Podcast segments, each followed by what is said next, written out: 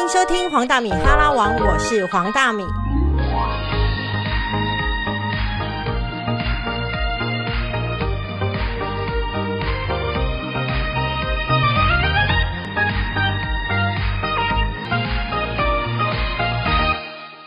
很开心来上大米的节目。哎，大家是直接叫你黄大米还是大米？就叫我大米，大米，对，OK，可以吗？可以可以好，我。们录音 OK 了吗？嗯，我这是我我可以啊，反正我就是当 聊天，我这人就是爱聊天。哎等下我先想问一下，是谁给你我的电话的？因为我回台湾收到好多诈骗的简讯，所以我就那时候一直在想说，这个人到底是谁？因为我有听过黄大米，但是，我想说，是不是诈骗、啊？所以你那时候觉得我是个诈骗集团，因为我就收到很多诈骗大诈骗的简讯啊，就对是各种，然后现在又有一堆什么邀请你什么参加 Line 群组，然后理财啊，还是什么之类的。所以你觉得我当时候可能是一个诈骗集团，然后我就想说，是不是有人仿冒一些节目？因为大部分的人会用粉砖先敲我，或者是你粉砖没有办法敲，你知道吗？没有办法啊，可以啊，可以私讯啊。训不了。为什么？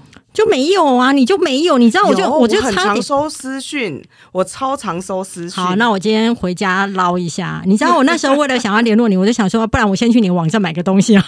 没有没有没有，私讯真的是最简单的事啊！所以我那时候想说，奇怪，这个人他又怎么会有我的电话？然后有听过他的名字，但是为什么他没用没有用粉砖来敲我这样子？我那时候是透过好几个人。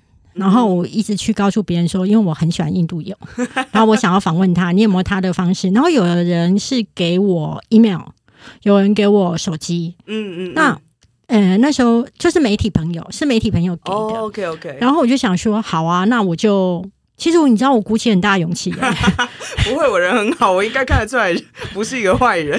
然后我就想说，好了，那我就发简讯给你。可是我又想说，哇，你会不会觉得我是一个是一个神经病再来骚扰你？不会不会，我只会担心那个人是假的黄大米。那那你到我发了几个简讯之后，你才相信我是真的？没有，我叫你发了简讯之后呢，我就说你可不可以发 email 给我，对不对？。对，然后你发 email 之后，我就觉得是真的。对，因为那个 email 不是奇怪的 email，对这样。，OK，好啦，那今天我们访问的是印度游，印度游先自我介绍吧。Hello，大家好，我是印度游。我之前在印度住了八年，然后后来因为 COVID nineteen，然后回到台湾，现在在区块链产业 一个大跨。对，然后我之前在印度住八年，主要是当记者，然后在台湾大家叫我印度游游，因为我姓尤其的游嘛。对，然后因为我在台湾就有自己的粉砖，然后我也透过就是脸书跟大家分享很多我在印度光怪陆离的生活，这样你知道我为什么想要访问你吗？为什么？因为我觉得其实你可以给年轻的孩子很大很大的力量。真的吗？我有时候会听到有一些就是来听我讲座，或者是写私讯给我的人，然后说因为我他就去印度工作或者去印度玩，然后我就很想跟他说对不起。好，因为我第一次在这边录音，所以我要先测一下到底是有没有录起来。你等我一下反正我们刚才就当闲聊。好，感觉上我看一下哦，到底有没有录起来？应该是有啦，我觉得如果没有，反正就这样嘛，对不对？人生也是经得起失败再录。一 次，不然好我们用没差 我也觉得。，iPhone 现在也是蛮强的，所以我觉得 OK。，好，我要问的是说，我我当时事先在你的专栏，在联合报的专栏先嗯看到你的文字，然后我觉得你的文字我惊为天人，因为你的文字当中兼具了就是呃洗练以及幽默，还有调侃。对要看自己。没有调侃自己，还有调侃印度人。对我好，我先跟大家分享，让我最惊奇的一件事情，就比如说，他觉得在印度，如果你非要对方明白你什么道理，这件事情你到最后就会气死自己。对，好，可以跟我分享一下，跟大家分享一下，在印度，比如说，我记得那一篇文章是在讲你买家具的过程，大概是怎么样的情况？对，因为买家具在台湾来讲就是一个很简单的事情嘛，啊，顶多就是上网订啊，或者是哦，那你就去一个家具店买这样。然后我那一次买家具的经验就是我去当地的市集，当然它就不是那种百货公司啊或者是什么的，可是当地人都去那边买家具，所以我就去那边买。可是呢，从议价到挑选，然后他最后然后要送货来你家，然后付定金，然后真的看见成品的那一瞬间，然后你就想说，我前面那一段人生到底在做什么？我不是已经跟你讲的很清楚吗？就连高度都不一样这样子。那颜色一样吗？颜色也还可以，但是它大小跟高度都和我当初定的不一样，而且我是定做哦。然后我还人到现场哦，然后跟他说我要多大多高这样，然后送来就算了，就是所有尺寸都不对就算了，就是那个桌子是会晃动的，就是它根本就没有一样高这样。然后这个光是买一个桌子，大概花了我一个多月的时间吧。可是是不是印度人会觉得差不多就好？你干嘛这样？对他们就会想说，这哪有什么差？在印度，我最常听到一句话就是 “same same but different”。你知道这句话本来就没有什么道理哦，对，一样一样，但是不一样这样。然后这就是在印度，例如说你去市集，然后你看到一件哦好喜欢的衣服哦，绿色，然后有领子这样，你就跟他说哦这一件我想要一百件这样，他说没问题，然后他进去会拿出五百件完全不一样的衣服给你。然后就有些是红色啊，有些黄色啊，有些有领子，有些没领子，有些加个扣子这样。然后你就跟他讲说，不是不是，我要的是这个绿色的有领子的衣服，一模一样的。他就说 same same but different。所以他们会觉得不一样又怎样呢？对，就还好啊，就他们本身包容性非常的高，它是一个优点，也是一个缺点。所以他在你说标准化这件事情，或者是我们台湾人习惯很有规则、很有秩序。在印度这件事情就很困难，所以刚去印度，如果你本身想要用印度的方式去思考或者是生活，你就会很痛苦。用台湾的方式去思考，对，尤其是他们也会觉得我们很奇怪，不只是我们觉得人家很奇怪嘛，因为他也会觉得为什么你那么刁钻，为什么你那么要求这么高？因为就差不多啊，有什么好在那边鬼吼鬼叫的这样？那我看到你几乎都是一天到晚在鬼吼跟鬼叫。我告诉你，在印度最爽跟最不爽的事情就是你可以鬼吼鬼叫。我告诉你，在台湾如果鬼吼鬼叫，你就会上爆料公社。在印度，全部人都觉得啊很正常，每天都有人在鬼吼鬼叫。所以有一篇文章就是，反正你在印度呢，就是没有办法，就是下捷运。对，然后呢，当地的人很幽默，因为我已经被挤进去了嘛。然后我在要出站之前，我已经很努力要挤到门口了。可是我已经看见门打开，我即将要出去的那一瞬间，外面的人疯狂的挤进来。然后不是我下不了车啊，是只要他们在我要下车的人下车之后，他们再进来啊，不就没事嘛？没错啊，可是他们不愿意，他们就是疯狂的挤上来。然后我就一直大喊说：“我要下车，我要下车。”然后就就有一个印度人。他已经也被挤到整个人扭曲了，然后转头看着我，然后用一种非常同情的眼光跟口吻跟我说。Madam, I think it's not possible。他其实要你放弃了。对，可是因为我那一天真的很赶，因为我是要去跑一个新闻。我如果不下那一站，再等到下一站，我自己再过去，是真的太难了，会花很多时间，我一定会迟到。所以我就张开我的双臂，然后呢，使尽我吃奶力量，把所有在我的手臂的那个方圆之内的人全部推出去门外。然后我就开始听到一堆阿妈在那边啊。然后我就都不理他们，然后把他们全部都推出去。然后推出去之后，哎，没有人怪我还是什么之类。他们就他们鬼吼鬼叫完之后，然后还是继续就是上了那那个地铁。然后门要关起来那一瞬间，我就指着那个窗，我就指着那个地铁的门，然后大叫说：“Manner，就是给我有秩序这样子。”然后呢，门关起来哦，然后整个车站都是我的 ner ner ner ner。然后全部人也没有觉得怎么样，他们就觉得啊，就是一个外国人在发脾气啦。这样，我问你哦，如果今天要不是你是要去采访，你会这么生气吗？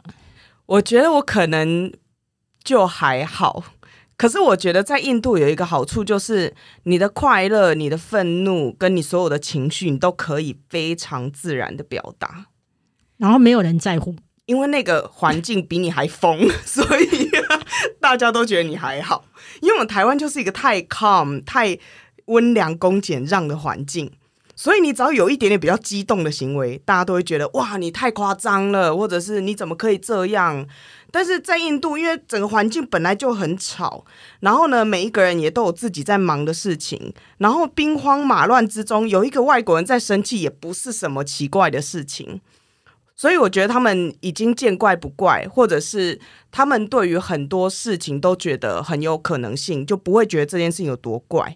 我们在台湾很容易觉得有一些事情很怪，嗯然后只要跟我的生活一般的那种波动频率不太一样的时候，我就会觉得哦很不自在这样。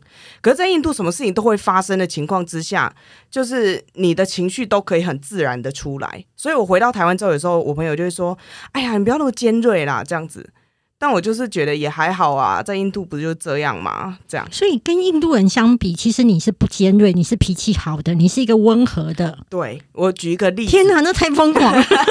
怎么样？我现在看起来脾气很不好，是不是？不是你讲话很直接。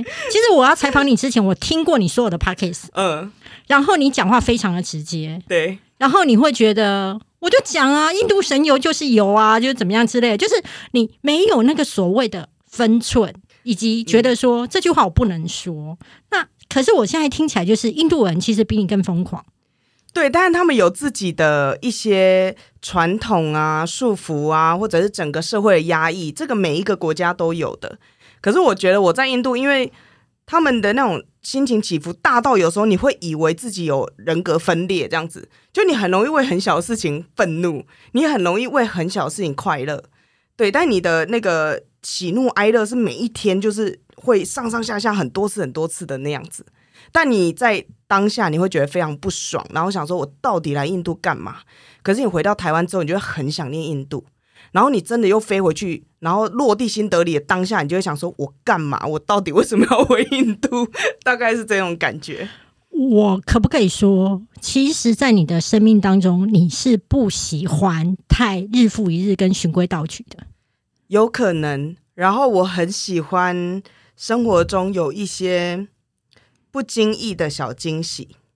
然后呃，我有很多在印度一起就是认识的台湾朋友啊，这些他们有时候也会跟我讲，他们就说：“哎、我听你形容印度都好好玩哦，但跟我们真的看到好像不太一样。”就是很多事情我可能比较能够自娱于人，或者我真的觉得哇，好好笑哦，这样就是哭着哭着就笑着的那种感觉。嗯呃，我听了你这么多，你在印度当中非常让人崩溃的事情，只是你用一个比较呃有趣的方式去诠释。但是我当时追你的文章追半天之后，然后后来去买你的书，嗯，然后来阅读，然后我就生气了，我超生气的。你知道，因为其实啊，我当记者当这么多年，我一直没有驻外。嗯然后有过人生当中有一次是可以去争取出外的机会的时候，我因为我嫌弃薪水太少，哦，嗯，那一家电视台因为他的驻大陆路的记者，他每次给的配都太少，嗯所以常常流动率很高。那我当时的薪水已经算不错，要我降薪去，其实我过不去。但这个过不去，就会成我内心当中一个遗憾。嗯因为我觉得其实能够去驻外当记者很棒，然后但是呢，我去看到印度有的书呢，我会发现天哪，他当上记者，尤其当上凤凰电视台记者，真是他妈的莫名其妙的幸运。然后我本来想说，我在这本书当中，我可以看到说他是怎么样，什么呃，当天啊穿着什么西装外套啊，然后什么多震惊，然后打败了多少人才得到凤凰卫视的节目的驻印度记者这个荣誉的。职缺没有，他就是一个窝二百五，然后就对 我就真的就是误打误撞，初生之犊不畏虎。好啦，讲一下啦。我觉得还是要讲一下，说你怎么会到印度去？我那时候其实跟很多大学生一样，就是大四要毕业的时候，其实会不太确定自己要做什么，然后未来人生方向是什么。那时候选择很简单啦、就是说到底要不要继续升学，还是你要去就业？对，我要补充一下，你是念正大的。对，我是正大新闻系双主修气管系的，好好炫耀到这边就好，后来在印度还拿了一个硕士学位哦。停止停？止，没有人想听，没有人想 那时候我，大一的时候还拿书卷奖，莫名其妙，莫名其妙，去死啦！你知道老娘我从小就是在垫底，对，但是我那时候就想说，其实应该想一想有没有什么别的机会，因为我没有那么直接的觉得要去念硕士，对，所以我就想说，或许有一个 gap year，那时候也很流行这个观念，然后呃，去不同的地方看一看。所以那时候我也蛮幸运的，就是我有三个机会，一个是去德国当交换学生，另外一个是去中国当台干，然后第三个就是我去申请了印度的一个交换学生，呃，我去申请了印度的一个实习机会，在当地的旅行社。然后呢，我当时有这几个选择，大家都觉得我不会选印度，听起来就是我一定会选德德国国吗？？对。对，然后再怎么样也要去中国啊，怎么会选印度？去中国当抬杠，我觉得你会被抓起来。你说讲话太毫无遮拦是吗？对，我觉得？真的不行，不行，不行，不行，好吗？对，但是那时候其实我有几个考量啦，就是第一个我不想要花很多钱，所以德国就傲了。对，然后呢，我觉得中国的那一条路好像有点太清楚了，知道那一条路会铺成什么样子，我大概可以想象自己十到十五年之后长什么样子。然后这件事情让我觉得有点恐慌。所以其实你本身的家庭并不是一个有钱人，不是诶、我爸妈其实都蓝领阶级，而且呃，这件事情可能会有一点特殊，因为我爸妈其实都只有小学毕业。哦跟我爸妈一样哎、对，但是因为我爸妈今年才五十多六十岁，哦，那有点特别，对对，所以呃，我算是家族里面比较特别的小孩。特别会念书。对，然后就是跟很多家族里面的小孩子，就是喜欢的东西，或者是后来念书啊做的选择，其实都非常不一样。就是一个有点像怪咖的人这样哎、。我很惊讶你的爸妈是蓝领阶层。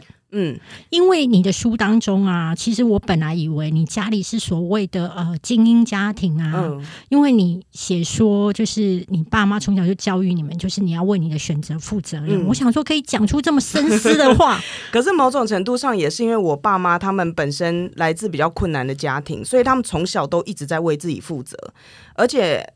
我觉得他们比较辛苦的地方在于，他必须要摆脱过往的家庭带给他的泥淖，嗯，他才有可能变成一个比较正常，或者是翻转他的人生这样子。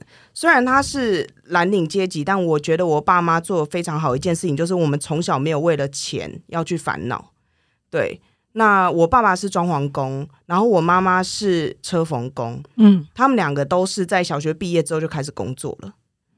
可是很多像他们这样子的小孩，最后就会陷入一个吃喝嫖赌，对，对，可是我爸妈没有，他们就是非常老实、努力工作的蓝领阶级，所以他们在我们出生之后，就是嗯，不，我觉得不算是那种当然富裕家庭或什么，但是我们家小孩从来没有因为钱的事情需要烦恼，因为他不想要我们和他小时候过一样的生活。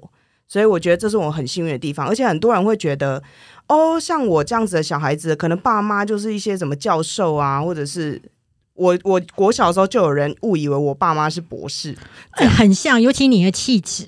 你的气质给人家感觉就是那一种呃，玩着那一种很高级的玩具，然后三不五时会有一大堆国际观，然后就是那个就是穿很好的衣服，用很好的东西，然后令人很讨厌的那一种小孩。而且我上正大的时候啊，很多台北同学要邀我一起回家，他们都以为我是台北人，但我不是，不然你哪里？我是桃园大溪。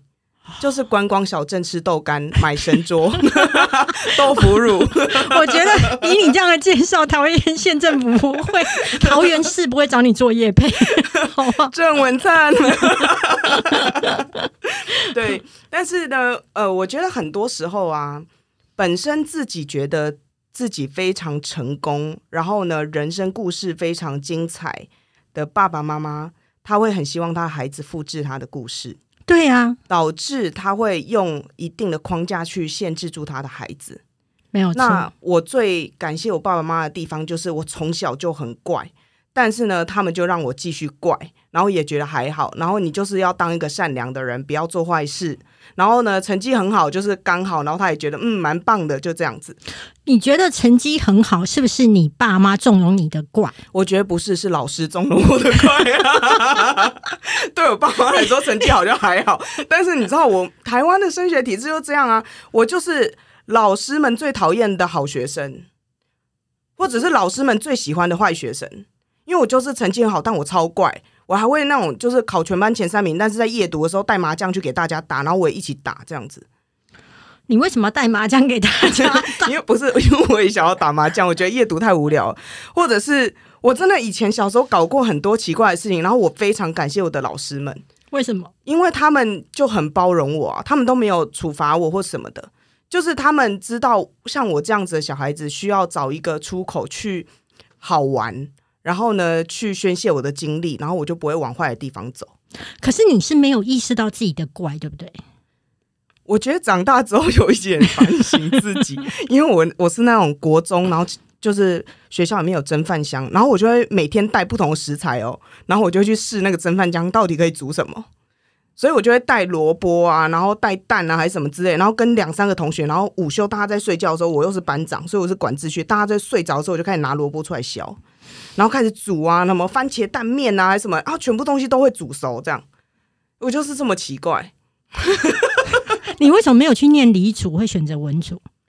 我从小就文组的成绩比较好啊，嗯，然后我的数学其实很差，嗯，好，那所以呢，你爸妈呢，对于你不选德国，选印度，哇，愤怒，哦愤怒吗？哦，你爸妈终于正常了。他们对他们终于第一次反对我的决定，因为我从小到大，我包括选科系，嗯然后呃要念哪一组，或者是我要不要补习，都是我决定的。对，对，就是除非我去跟我妈说，妈，我想要补数学，我妈才会去送我补数学，不然她不会理我。可是她也不会拒绝我这样子。嗯，然后呢，我那时候说一直在说我要去印度的时候，他们都当我在开玩笑，因为我常说我很想要去哪一些地方，我很喜欢旅游。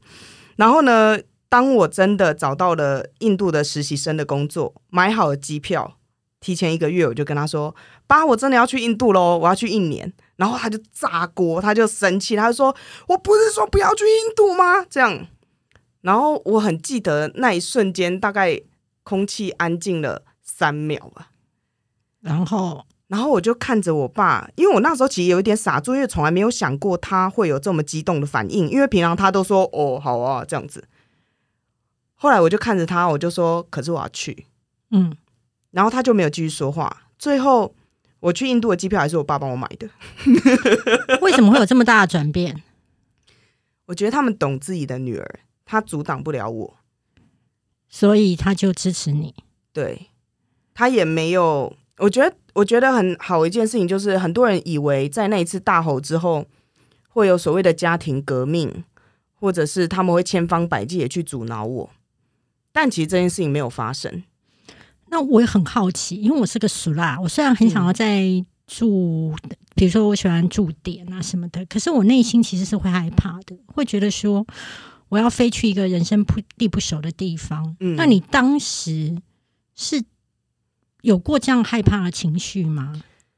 我觉得没有诶、我妈都说她不小心把她的胆给我了，因为我妈妈跟我爸爸，我觉得其实有一点胆小。嗯，就他们是那种坐香蕉船，然后翻船都会崩溃的人，他们的胆子可能都送给我了，这样。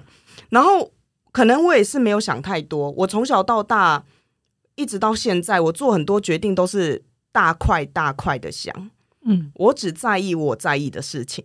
例如说，我那时候为什么选印度？第一个不要花很多钱，就没有德国了。然后第二个就是不要很清楚知道自己会变成什么，然后再来就是中国那时候某种程度上我去也没有什么优势，而且有一点饱和了。好，那它就不是它了，那我就只剩一个，就印度，那我就去印度这样。嗯所以我觉得可能我是大胆，但也有可能就是我也没有想这么多，我只在意我在意的事情，其他的事情我都觉得 I can take it 这样子。那你踏上印度的那一刹那的时候，有怎么样的震撼，或者是觉得还好？哎、我超怕的、因为我一落地之后啊，因为我是透过一个机构，就是介绍我去那个实习，去实习那个旅行社，然后呢，我一到的时候，就印度人就开始，你知道，他们就是很 chill 啊，他们没有很怕，可是当时就很多人在那边说强暴案啊或者什么嘛，对，然后他们就派了一台黑色的箱型车来载我，然后只有我跟司机，然后我就好害怕哦，然后我就沿途就非常的紧绷，结果经过了就出了高高级豪华的机机场之后，沿路就是那种低矮的房屋，然后上面还写什么 Toyota 还是什么，我就想说这个地方怎么可能卖 Toyota 这样子？嗯然后我非常记得那时候我对印度不理解，不理解到这样，就是我看到有一个那个矮房，然后那边院子院子外面有一个躺的那种床，有一个很细很细的脚，就是躺在那里，然后上面就盖着那个一个很薄的棉布，然后我就想说，哇，怎么尸体就这样放这样子？后来发现不是，就是阿公在乘凉。然后呢，我你怎么知？不是你有去催人家吗？后来我就去问，我就问，因为我真的太惊讶了，你想说怎么尸体就放在外面。后来才知道，就是印度那时候我刚到的时候是六月二十七号，你看我到现在还记得。然后呢，那时候夏天晚上都还有四十五度、欸，嗯那阿公就很热啊，所以他就在外面，但是又有蚊子，所以他要盖着棉布。我后来在很多的乡下跟别的地方都有看到一模一样的景就象，看到尸体们在乘凉。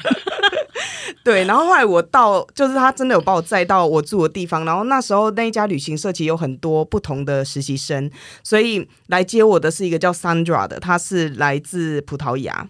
然后我记得他就拿着一把菜刀走出来，我想说干嘛？为什么要拿菜刀这样？然后后来他就带我上楼，然后门是关着嘛，然后他就拿那个菜刀插进门缝，把它转开，然后就说在这边我们这样开门。天哪！那你有没有吓到？我就想说 so cool 这样子。哇！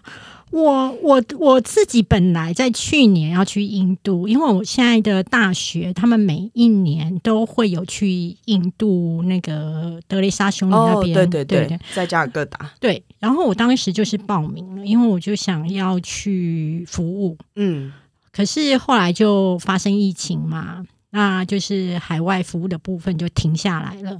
再来就是当时呢也爆发了就是印度的强暴事件。嗯我我其实可以感受到你对印度是有爱的，嗯，我觉得你不爱他也不可能住八年了。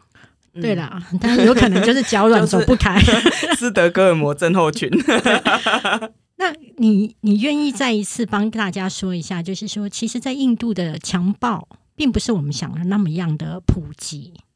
其实我会说，印度的强暴问题是很严重的，哦但是和台湾人所想象的不太一样。因为我常有一些朋友就说：“哈，我不会在印度，就是一下飞机走在路上就被抓去草丛强奸。”就是他们的想象是这种可怕的情况，可是其实不是。就是如果你去看印度的强暴案的数据，它当然是高的，也是全球就是排名很前面的。但是呢，它大部分的案件和我们在其他地方看到是比较类似的，它是熟人强奸。然后接下来，它还会和一些当地的状况有关，例如说高种姓、低种姓，或者是职场。所以呢，不要把印度和我们想的非常不一样。其实它的情况是很类似的，可是呢，它还有更复杂的因素，例如说男尊女卑啊，或者是司法系统里面审核案件的速度非常慢。或者是呃当地的法官或者当地的警察观念还是非常的保守跟传统，导致他们在处理这些案件的时候是很不敏感，甚至是你会看到有一些出现那种他去报案，结果警察不不受理，甚至有那种更夸张，是他去报案，结果又被警察强暴了一次，甚至是他去法院，结果法官在现场是希望他嫁给强暴犯。都是有这种情况的，他都是真真实实发生的。可是我觉得台湾有一点点把它魔化了，就是想象成那是一个人间炼狱，然后每一个女人去那里都会立刻被强暴。我觉得那个是不一样的，但我也绝对不会去否认说印度有很严重的强暴问题，而且他要去改善。但当一个外国人去看印度，或者是我是住在印度的外国人，对我来说最重要其实是看他背后的原因。那最明显的一个案例就是说，二零二二零一二年新德里巴士强暴案发生之后啊，二零一三年的时，呃，印度的强暴案报案的数据增加了。然后呢，很多人就批评说，都已经抗议成这样，都发生这种事了，为什么这个数据还增加？印度真的烂死了，这样。可是其实，在印度，包括我采访的女权斗士啊，或者是一些 NGO，他们看这个数字是觉得乐观的，因为越来越多人敢报案了。所以完全有另外一个观点可以去看这件事情，或者是二零二二零一二年新德里八次强暴案发生之后，里面有一个罪犯，他是未成年犯，然后他那时候最重只能判三年，在那个呃少年监理所这样子的地方，然后很多人就会说。哇，如果是这样的话，青少年就是疯狂去强暴别人啊，反正那么轻罪又不会死刑，这样。结果我就去采访了那种呃，算是 NGO，然后收容非常多呃小朋友的地方，然后去采访一些大概十五岁到十八岁的小朋友。然后呢，他们那时候就跟我说，没有告诉你，只要强暴，绝对就是要死刑。所以他们的想法和我们非常不一样。但我那时候发现了一个非常令我震撼的事实，就是里面有一个小朋友跟我说，其实我之前也有个朋友叫我跟他一起去强暴别人，他就带了一个女生来，然后我们几个好朋友，他就揪我们叫我们一起去。他说不做的就不是朋友。可是像他那样的小朋友，无父无母无依靠，他只要不做，他就会失去他整个社会里面唯一存在的社会支持网络。所以大部分人会选择去做，而他不做。他很幸运的遇到了这个 NGO，不然他就是自己一个人，他甚至会被欺负、被打，然后死的就是他。所以我觉得背后那个纠结的网络跟社会问题实在是太复杂了，必须要一个一个去击破，而不是单纯的把它想象成哦，它就是个地狱啦啊，就印度啊，不意外。我觉得这种说法就是很很不负责任，或者是非常的没有这样子说的人，其实。没有比较善良，嗯嗯，其实你的文章当中有一点很迷人，就是其实你对于弱势、贫困，你是很有高度同理心。嗯，我觉得有没有同理心这件事情，我可能没办法自己说，但是我看到他们的痛苦问题的时候，其实我会很想要知道为什么。对，就是。很多事情最终其实不是导向啊，就他不努力啊，或者是只要他愿意怎么样，他就可以达到什么地方。在印度那样子的地方，会让你看见很多身不由己，它会让你看到非常多的痛苦。或许这是某种程度上最后有像印度教或佛教是在印度起源的原因。我们台湾当然有痛苦的人，也有不好的事等等。可是很多人走了一趟印度之后，会对自己的生活感到非常满足，或者是会更加喜佛。原因就在于你看过你没有见过的痛苦，然后你没有，你没有办法忽视这一切，所以你才有办法去反思自己所生活的环境跟自己这个人。我要再跳回前面，就是你自己那时候在旅行社工作的时候。其实你是受到很多你觉得不平等的待遇的。对啊，我就是那个被压榨的外籍劳工，有没有？有多压榨？我知道，好像就是月收大概就九千块。对，就是那时候月薪是一万六卢比，嗯，然后以当时的汇率来算的话是九千啊，现在可能八千哦。对，因为印度卢比就一直贬值，有没有？对，然后呃，我还要自己付房租嘛。那房租我一开始的时候，因为没有钱，所以就租那种一个月三千五卢比的，对，台币就是一千六、一千七这样子。然后就是一个雅房，然后跟别人共用卫浴跟厨房这样。嗯，然后呢，我那时候对印度有无知到什么程度呢？就是我不知道新德里的冬天是冷的。一般人想到印度就想说很热。对我刚到印度的时候，刚好是夏天，所以真的很热，快五十度。每次打开那个水龙头，都以为自己开到热水这样子。结果后来呢，慢慢的到了九月、十月，然后天气越来越凉。然后我想说，哎，怎么会那么冷啊？然后那个开始洗澡之后，开始那个牙齿打颤这样子。可是我租的因为太便宜，所以它没有热水器。然后一直到十月、十一月，因为我每次在洗澡的时候都要尖叫的。后来我才搬家去租那个一个月五千卢比的，它才有那个热水器。你那时候有钱可以租这么贵的吗？因为我月收入一万六卢比啊，所以我会拿大概五千卢比去缴房租，剩就一万多卢比。你当时候在那个饭店工作的时候，还需要家里 support 你钱吗？不用哎，而且我那时候自己有多有，就 你要说多有勇气嘛，就是我故意只带。只够一个月生活的钱，然后呢，我就想说，那我接下来就开始自给自足啊，反正旅行社就会开始给我钱呐，然后我就开始有收入，我就可以用自己的收入去过活。这样，后来实在觉得自己太愚蠢了，因为我刚到印度的时候，也发生一件很蠢的事情，就是我去申请签证，然后我是申请一年，我落地印度之后才发现他只给我三个月，那怎么办？我就要去延签，然后延签好贵哦，然后我就没有钱，所以我有一阵子就很幽默，就是。我就一直在吃十块的饼干跟十块的饮料，就是因为我要付那个眼前的钱。